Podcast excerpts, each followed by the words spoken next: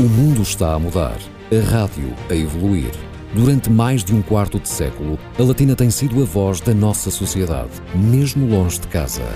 Vozes e músicas marcaram o ritmo das nossas vidas. Emissões históricas marcaram os tempos. A Latina sobreviveu a todas as mutações, permanecendo como símbolo de um povo em perpétua mudança. O mundo está a avançar, a rádio a inovar. Com novas tecnologias, a Latina adaptou-se aos nossos novos comportamentos e estilos de vida. Tornando-se num meio privilegiado de mobilidade, a Latina transformou-se numa multiplataforma acessível a todos os lusófonos no Luxemburgo e no planeta. O mundo está a mudar, a rádio a unir. Quando os acontecimentos mudam as nossas vidas e os hábitos diários são virados de cabeça para baixo, temos que nos adaptar. A Latina, com um olhar atento ao horizonte onde todos queremos chegar acompanha a evolução mundial e fornece-lhe vários momentos para comercializar, informar, entreter. No Dia Mundial da Rádio, a Unesco e a Latina estão empenhadas em garantir que a rádio, a sua rádio, continue a evoluir, inovar e unir. Sábado, 13 de fevereiro, é o Dia Mundial da Rádio. Para um novo mundo, uma nova rádio. Latina. Música para os seus ouvidos.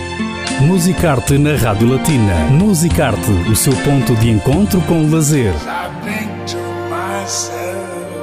Aos sábados com Cristina Gonçalves. Viaje com a Rádio Latina através dos monumentos, museus, música, teatro, literatura e cinema no Luxemburgo. Musicarte na Rádio Latina.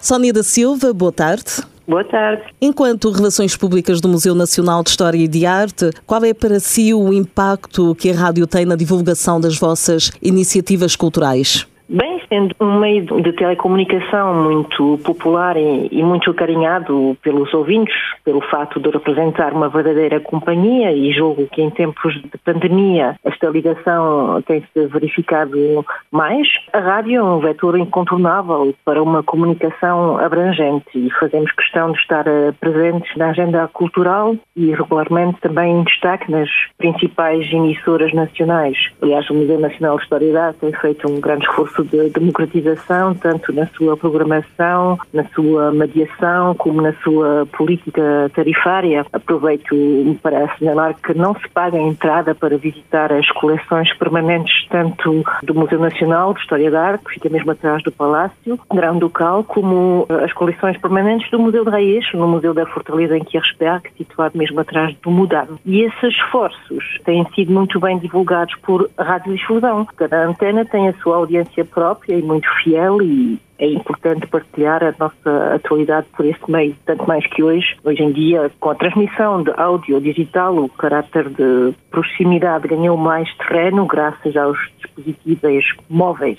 E é interessante de assinalar que a, a divulgação na rádio de notícias que nos dizem respeito ganham mais audiência pela partilha que nós voltamos a fazer nas nossas redes sociais a título de revista de imprensa. Exatamente, é precisamente um dos temas para o Dia Mundial da da rádio este ano e definidos pela Unesco são evolução, inovação e conexão. E no seguimento do seu raciocínio, considera então que a rádio tem acompanhado essa evolução e até que ponto a forma de chegar às pessoas mudou? Parece-me que a rádio tem perfeitamente acompanhado essa evolução. É um meio de comunicação que não sofreu quebra de audiência ao acompanhar o desenvolvimento das novas tecnologias, ao contrário da imprensa escrita que teve que se reposicionar. Produção de podcast na net tem, julgo eu, fidelizado ouvintes, eh, graças ao sistema de subscrição em diversas plataformas. Eu, pelo menos, sou grande fã desse meio de comunicação que me permite ouvir quando eu quiser e onde eu quiser programas que gosto. Uhum. Eles oferecem audioguias, evidentemente, há muito tempo. Temos recentemente produzido visitas guiadas virtuais, mas também podíamos pensar em produzir uma audiosérie que apresentasse as coleções numa linguagem acessível e, por que não, em parceria com uma emissora. Sônia da Silva, muito obrigada. Obrigada eu e parabéns à Rádio Latina, porque é uma rádio comunitária muito que tem o seu público e eu também acompanho muitas vezes quando, sempre quando posso. Muito obrigada. Sónia da Silva, Relações Públicas do Museu Nacional de História e de Arte do Luxemburgo, com declarações sobre o Dia Mundial da Rádio que se comemora hoje, 13 de fevereiro.